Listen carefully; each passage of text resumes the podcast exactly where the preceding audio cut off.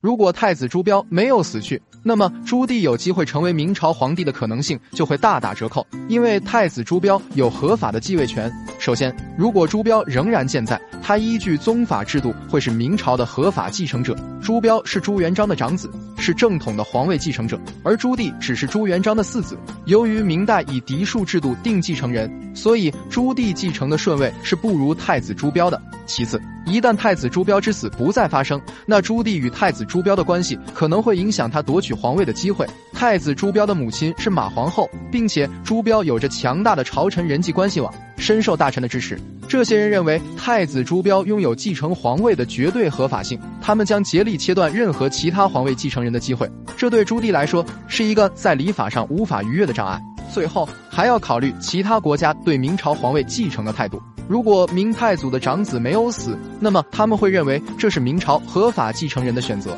而不是四皇子朱棣。外国肯定不会袖手旁观，他们会将自己的利益视为重要，因此会影响朱棣的成为皇帝。综上所述，如果太子朱标没有死，朱棣成为明朝皇帝的机会将会非常微小，甚至渺茫，因为太子朱标拥有合法的继承权，并且具有稳定的支持者和无与伦比的正统合法性。